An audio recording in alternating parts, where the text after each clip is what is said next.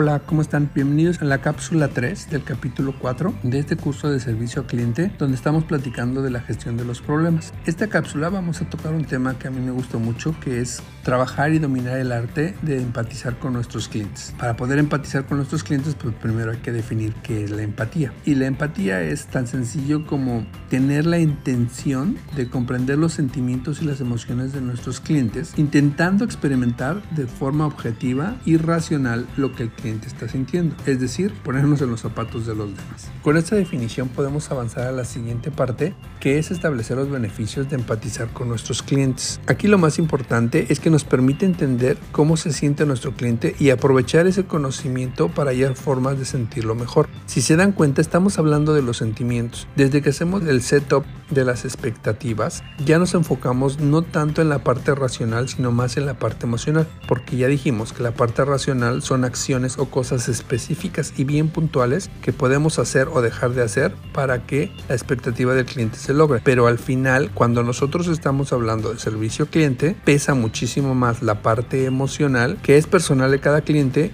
y por lo tanto cada uno de ellos reacciona diferente incluso a la misma situación. Aquí hay cuatro pasos que yo les recomiendo tener en mente para estar abiertos y receptivos en el proceso de empatizar con nuestros clientes. Uno, describir el problema. Cuando nosotros recibimos una queja de un cliente, funciona mucho que le digamos al cliente lo que nosotros entendimos que es el problema regresando a lo que les decía en la cápsula anterior de las fallas en el audio, a veces las personas reaccionan de una manera inesperada porque ellos están poniendo los sentimientos por delante de los hechos. Pero si nosotros le decimos, señor, usted está enojado porque estuvimos algunos segundos de la película sin el audio en la forma óptima, eso ya pone en blanco y negro la situación que debemos de analizar. Y cuando el cliente lo escucha, baja un poquito el grado de frustración que puede tener. Y después pasamos a la parte emocional. Yo creo que usted está enojado porque además del problema de la calidad del audio, se arruinó su experiencia dentro del cine. Cuando ya le dijiste que entiendes el problema racional o el problema funcional y además la parte emocional,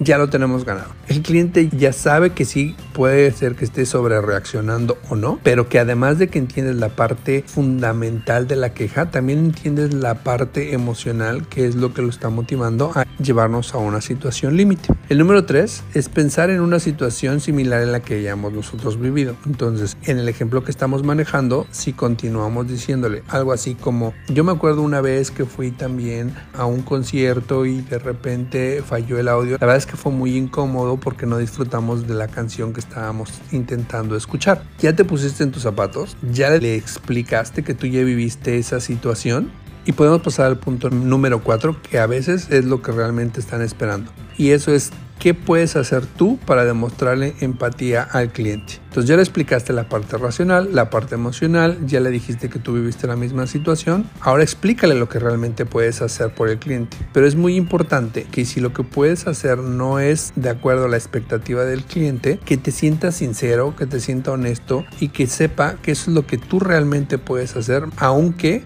tú entiendas que él posiblemente puede estar esperando algo diferente. Por ejemplo, si el cliente tuvo nada más unos pequeños segundos con la situación de la intermitencia en el audio dentro de su película, realmente no es que le puedas devolver su dinero pues si realmente tu procedimiento te permite hacer la devolución del boleto, se lo haces, pero si el procedimiento no te lo permite, podrás ofrecer alguna alternativa. Lo importante es que el cliente necesita creer que en verdad quieres ayudarle y a veces son temas triviales como unas pequeñas fallas en el audio, pero también a veces son temas son súper importantes, como tal vez un novio va a comprar un anillo en particular y entonces va a pedir el matrimonio a su novia y resulta que cuando le entregaron el anillo no era de la talla adecuada y tiene únicamente tres horas para el evento de la cena donde va a pedir la mano. Entonces hay cosas que sí podemos manejar, pero hay cosas que son muy muy grandes para esos clientes. Lo importante aquí es concentrarnos en la parte emocional. No siempre va a ser fácil demostrar empatía y es importante que sepamos que expresar empatía no significa que tengamos que resolverle las necesidades racionales al cliente. A veces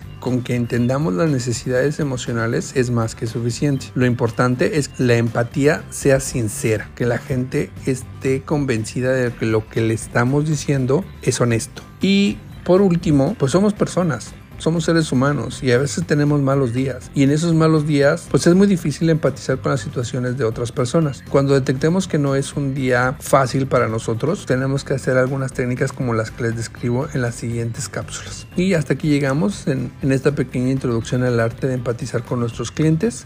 Espero que estos consejos les sean de utilidad y si les parece bien nos vemos en la siguiente cápsula donde vamos a hablar de un tema crucial en las relaciones con los clientes y sobre todo en la parte de la gestión de problemas que es el manejo de la frustración. Y los invito a que sigan con los siguientes capítulos y las siguientes cápsulas. Cualquier cosa que necesiten, me pueden dejar su comentario, me pueden buscar en las redes sociales o me pueden contactar en mi correo electrónico y pues bueno, vamos a ver cómo podemos apoyarles.